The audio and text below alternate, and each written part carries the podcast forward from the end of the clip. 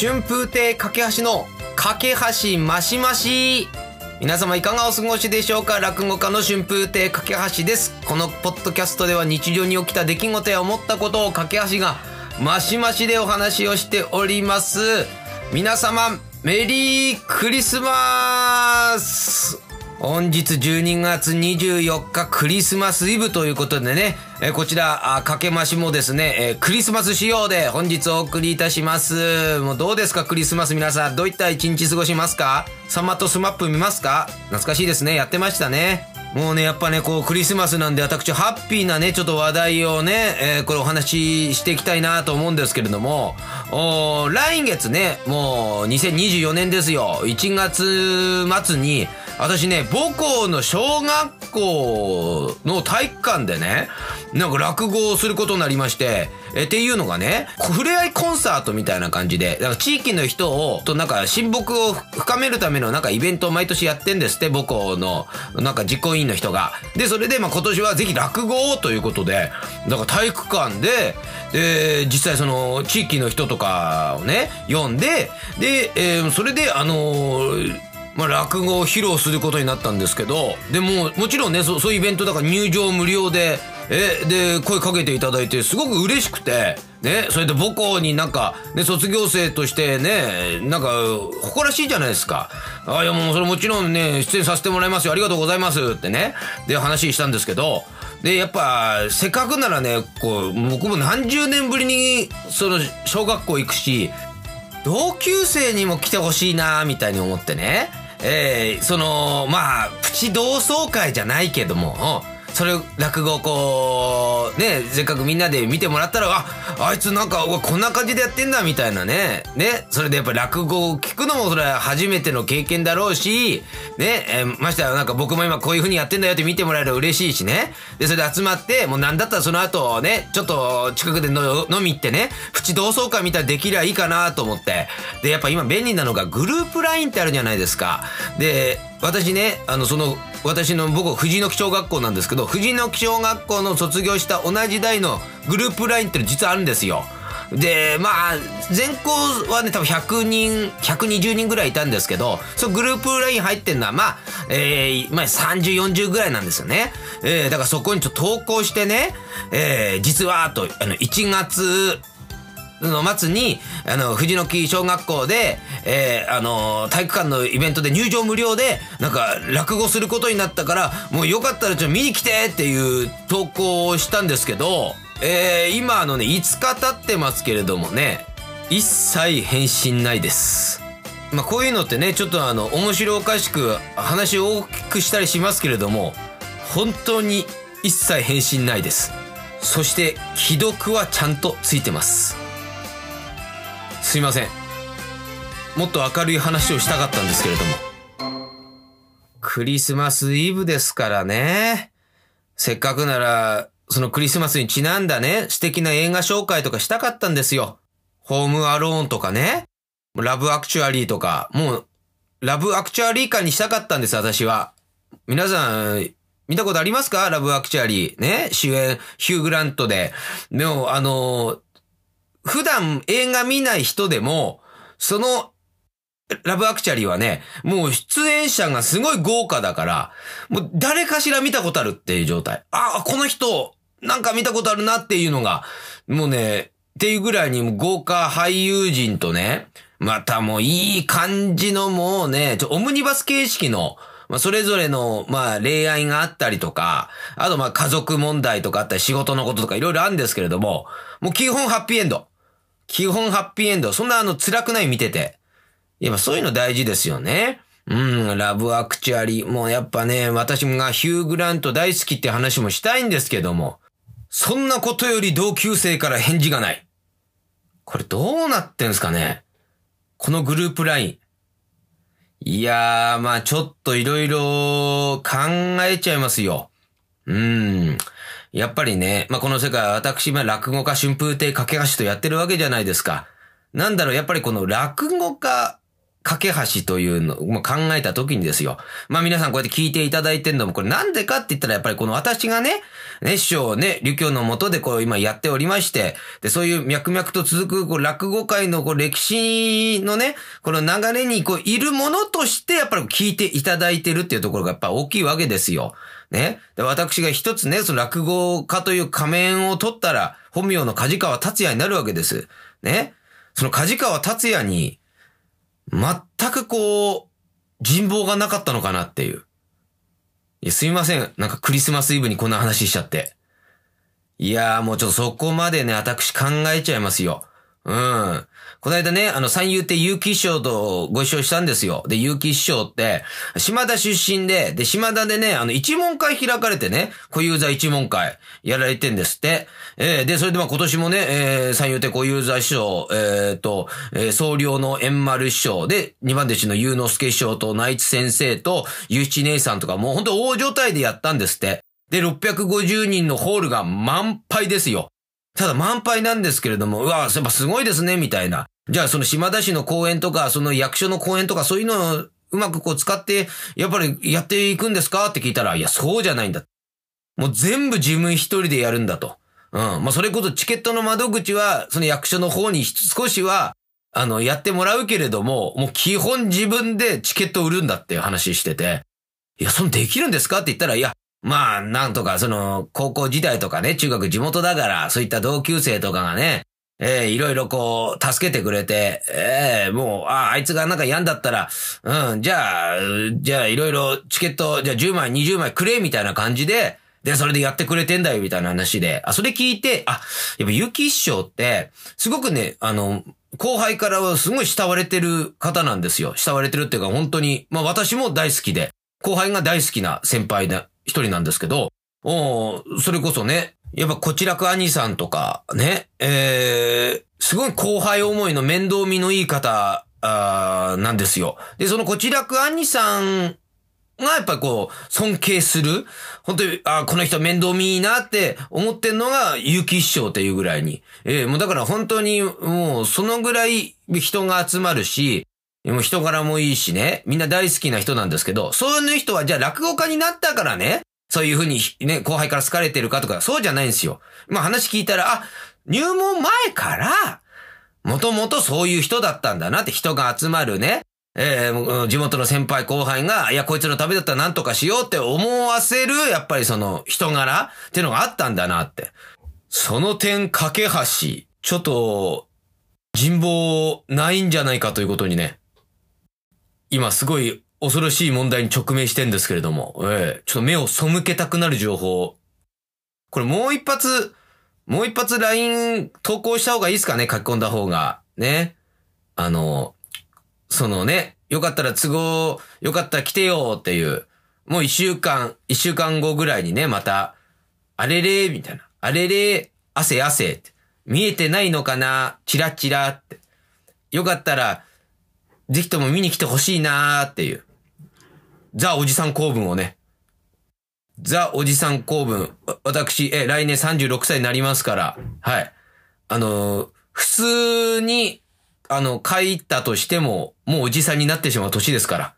はい。いやー、辛いね。こう何が辛いってさ、その、同級生のね、LINE ですよ。同級生のね、人がこうみんな入ってる LINE ですけれども、これね、中にね、担任の先生とかも入ってるわけですよ。そのクラスの担任の先生たちもそのグループライン入ってんのに、反応がないっていう。これ、これちょっと違う問題ですよね、これ。これなんだ？いや、本当に見えてないのかな？大丈夫ですかね？いや、もうむしろこの放送も、このポッドキャストも、大丈夫かな？聞こえてますかね？なんか全部、全部僕なんか、気がついたなんか、白いベッドの上だったみたいなね。これ全部幻だったっていう可能性ありますよ。大丈夫ですか？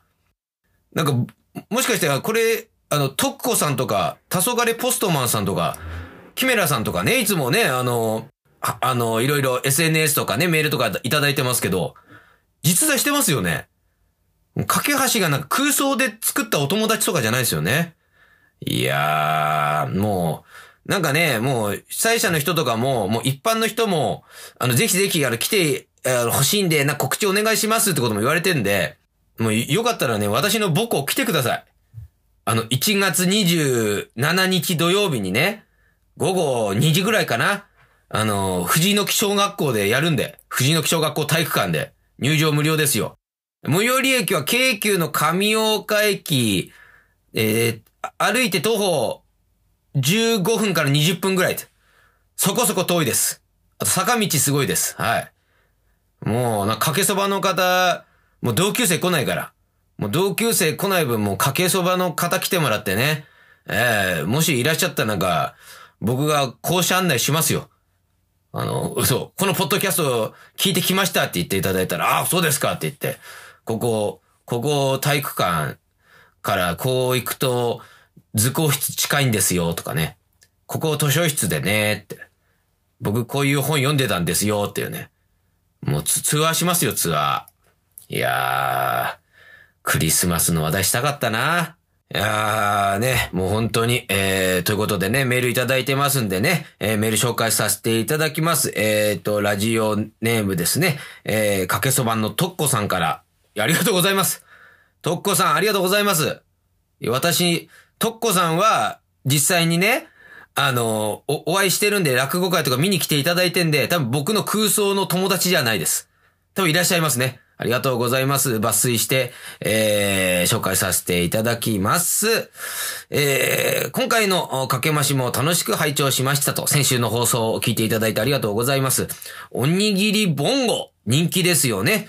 えー、大塚は近いのになかなか行く機会がなく、未だに食べたことがないです。新宿にもあるんですね。何店舗かのれん分けしていると聞いていましたけれども、食通の架橋さんが美味しいというぐらいですから本物ですと。山ごぼう葉唐辛子間違いないです。卵黄、肉そぼろとかも美味しそう。機会があれば食べてみたいです。いやー、これボンゴのね、この卵黄、肉そぼろ、これ、これ僕ね、ほんと悩んだんです。これね、卵黄肉そぼろも、実はボンゴのおすすめ組み合わせメニューのね、1位か2位に書かれてました。書かれてて、明らかに多分すごい美味しそうなんだけど、でも、まあ初めてだから、まあ、肉そぼろなくて卵黄だけで食べてみようかなと思って卵黄にしたんですけど、多分卵黄肉そぼろめっちゃうまいと思いますよ。ね。えー、そうそう、つい最近の話ですが、友達と旅行の計画を立てていて、えー、どこ行こうか、あと言ったら、えー、私が沖縄ということで、いいねということで、なんと、2月、沖縄旅行決定しました。あーかけましてで沖縄の話を聞いていたので、まさにタイムリーでした。あ人生初の沖縄楽しみたいと思います。美味しいソーキそばに出会えますようにと。えー、何かと、正しい時期ですが、えー、お体ご自愛ください。ということで、とっこさんありがとうございます。いいね、沖縄。沖縄いいですよ。2月、2月ぐらいだとどうなんですかね。えー、さすがに半袖で寒いのかな、沖縄。うん、いやでもね、寒ければ寒いほどね、多分ソーキそば美味しいですからね。私ね、ソーキそば行ったお店で、なんかトッピングがあって、なんかよもぎトッピングっていうのがあったんですよ。よもぎ、ね、よもぎ団子とかね、そういうのあるじゃないですか。でも、よもぎの葉っぱをなんかトッピングでやるって言ってね、いやー食べたことなかったんで、そのよもぎトッピングやってみたんですけど、よもぎの葉っぱってあの、食べてみるとね、あの、想像以上に葉っぱでしたね。想像以上に葉っぱ。うん。なんかほんとよもぎの葉っぱ食べながら、なんかこれ咀嚼して、こうね、うん、もぐもぐもぐもぐやって、こう、椿と混ぜ合わせて、ペットこう出して、な傷口塗って包帯巻ったらすごい治るような感じしました。うん。なんかえ映画とかで見たことある感じ？うん。もしね、あの、よもぎトッピングでありましたら、はい、あの、草、草だと思って食べてください。はい。え、えっ、と、アドバイスです。はい、えー、続きまして、えーかけそばネーム、えー、たそがれポストマンさんからいただきました。ありがとうございます。ポストマンさんも大丈夫ですか？これは。いや、ちょっとこの段階だと、僕自分で、実はね、あの、メール、読んでるつもりなんですけど、実は僕無意識の中で自分でメールを作って、それを自分で読んでる可能性ありますよ。もうファイトクラブのブラッドピットみたいな。黄昏ポストマンさんブラピセツじゃないですよね？いやー、あの、ブラピセツじゃないですよ。うん。いや、先週ね、あの、私のね、子供がね、出産、ね、えー、祝いということでね、おむつ代として、えー、末広亭にね、来てくださった時にね、用意していただいたんですけど、私がね、その時出演日じゃなくて、で、えー、前座さんとか、に、あの、預けてるっていうことをね、連絡いただいて。で、その後にね、私あの、末広手出番だったんで行った時にあの、おむつ代受け取りましたんで、はい。これ大丈夫だと思います。いや、ただこのおむつ代も実はね、私が、私が、あの、ポチ袋でね、お金入れて、木戸の女性に、前座さんに渡してほしいって言ってね。ええで、それで受け取ってる可能性もね、何せブラピセスですから。はい。えー、そんなことないです。すいません。失礼しました。ありがとうございます。えー、こちら、ポストマンさんもね、ちょっと抜粋して、えー、読ませていただきます。えー、今回のボンゴ会拝聴しました。私も、今年9月に沖縄駅前の店舗に伺いましたと、いや、本店じゃないですか。開店2時間前に伺うと、すでに行列発生。うわぁ開店2時間前で。その列に連なり、開店後2回転目では入店できたものの、大勢の行列のプレッシャーにいただくというよりは、流し込むかのようにいただいたのが率直な感想です。えー、今回は、まずは話のネタとして、次回は事前注文、予約受け取りで伺いたいと思いました。いやー、これね、実際、もう、だから、行列がすごくて、ね、えー、2回転目で入れたものの、ほんと、もうラーメン二郎のロット見出しみたいなことしちゃいけないんでしょうね。だから、だからもう、来たものをもうそのまま流し込んでも、ロット見出しが悪ですから。もう二郎で言うの。いや、ボンゴもあんですね。いや、それ大変ですね。そうそう、事前注文とか予約とかできるから、まあ、それでね、どんな味か、まあ、カウンターで食べる楽しみもありますけど、まあ、実際ね、なんか、持ち帰ってね、公園のベンチとかで、そう言っても食べても十分美味しいと思いますからね、どんな味なのかね。ああ確かにその方がいいと思います。話題は変わり質問です。えー、今年の漢字が発表されて、えー、税のことと。ね、税でしたね、今年の発表。漢字一文字。架橋さんにとっての今年を漢字一文字で表すなら何になりますか？と。私は、あ、かけるか、食うん、かけるって、う、馬がかけるのね、かけると、食、食べ物、食ですね。5月北海道、7月名古屋、9月群馬、東京、11月2月東京と、駆け回り様々なものを食したので、この2文字のどちらかになりますと。私のことはこれくらいにして、今年もあと2週間弱、昨日からの冬の冬込みも、始まったとのこと、ご家族含めて、体調にはくれぐれもご自愛ください。本年も楽しまませていただきました。来年もよろしくお願いします。毎度長文になり申し訳ないです。ということでね。えー、ありがとうございます。漢字一文字。私、今年はね、教授の教、教えるっていう字ですかね。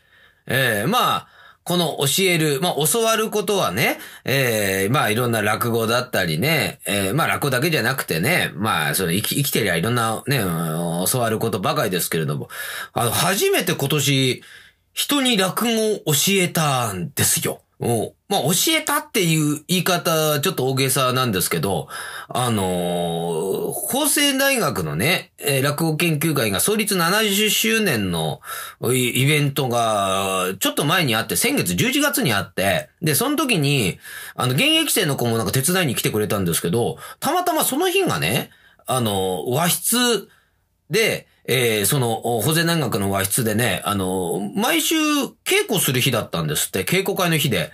で、それ聞いて、あ、そういえば、我々の現役の時も、そっか、毎週、週一で稽古会してたなと思って。なんかそれに、ちょっと、あの、お邪魔する形で、現役生の、こう、落語を聞いてね、なんかアドバイスする、教えるってことしたんですよ。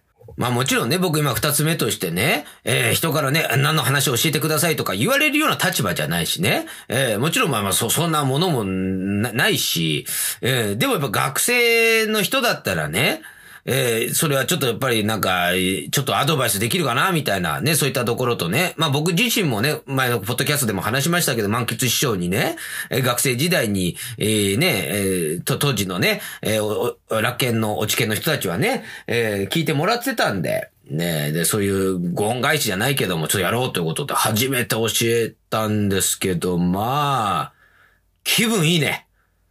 なんか。いや僕思ったのが、もうすごいね、えーやった、うんえー4、5人聞いたのかな？うん、学生さんが、まあ代表してね、やってくれたんですけど、もうはっきり言ってうまいんですよ。よくね、プロ野球選手とかのね、OB の人がね、なんか YouTube とかで話してるんですけど、やっぱり、やっぱり自分たちの頃と今の、これ何が違うかっていうと、もう少なくともピッチャーで言ったら、もう自分たちの代、その OB の人たちの代は、もう150キロ、151、152キロのストレートがもう出ただけでもう、か、どよめきが起きるような、わあ、すごい、すごいピッチャーだ、みたいな。剛腕だ、みたいな流れだけども、今も、それ当たり前だと。なんか、154、155とか、ね、コンスタント出してマックス160超えるみたいな、だから平均球速上がってんだよみたいな、そういう話とかしてるんですけれども、なんか、そのような感じで学生落語もすごいレベル上がってんですね。あれなんだろうな、やっぱ YouTube とか、そういう資料とか、あまあその情報が、やはり取り入れられ、やりやすい時代だからですかね。まあとにかくレベル高くて、あ、これすごい、うん、あの大会とか、うん、目指してやっている、もう、人はもうどんどん伸びていくし、初めて落語に出会った、あ初めて落語を、というものを覚えてやるっていう、まあ、その、スタートの、の何ヶ月しか経ってない人だろうけれども、このぐらい喋れるのかみたいな。まあ本当にすごいね、えー、驚きと、じゃあ、これ自分はね、今のこの立場で何ができるのか、あとかね。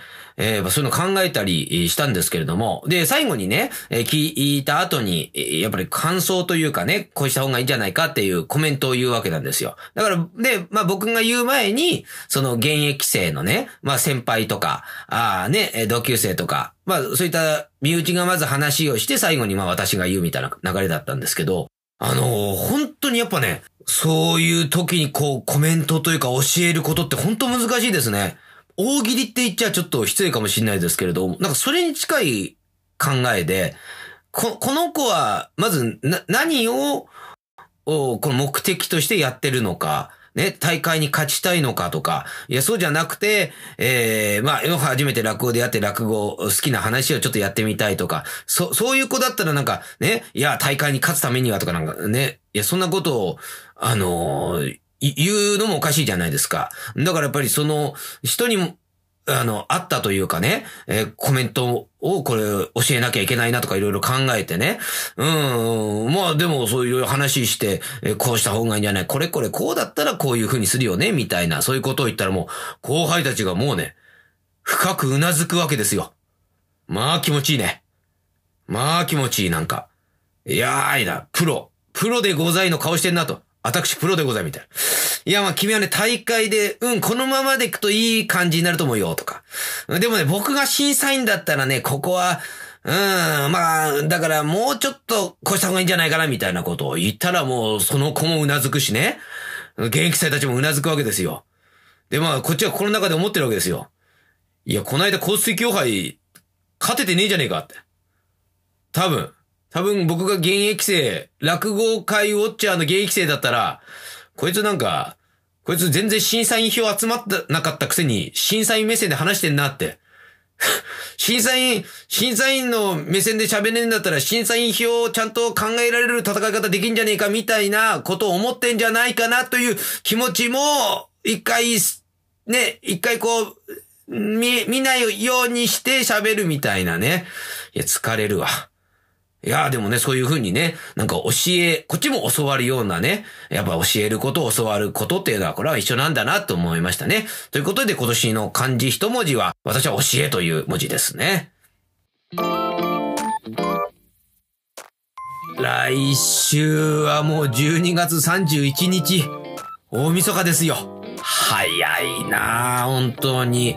だってこのポッドキャストがね、えーっと、一番初めに話したのが、あ紅白歌合戦の話でしたからね。うん。いや、そう考えるともう一年。一年経ちますよね。本当ありがとうございますね。いやー、もうだからね、こうやって聞いていただいてる方ね。皆さんと私は同級生になりたかったですよ。ま、ま、まだ、まだ言ってんのかみたいなね。まだ行ってんのかって感じですけれども。いやー、でも早いね、1年でもう12月31日。どう、どう過ごしますか、皆さんは？大晦日はね、大晦日は、どう、どうかなうちも多分バタバタするけれどもね、もうだ12月31日の時点ではね、ちょっと、お年玉は作ってなきゃいけないしね。ああ、ちょっとね、年始の年始の準備もね、ちょっといろいろ頑張っていきますのでね、えー、このポッドキャストでは皆さんからのメッセージ、えー、質問などお待ちしております。アドレスはかけぽっとアットマーク gmail.com です。k-a-k-e-p-o-d アットマーク gmail.com です。それでは次回大晦日ですよ大晦日大晦日の配信まで、えー、お待ちくださいませ。お相手は春風亭かけ足でした。それでは皆様良い一日を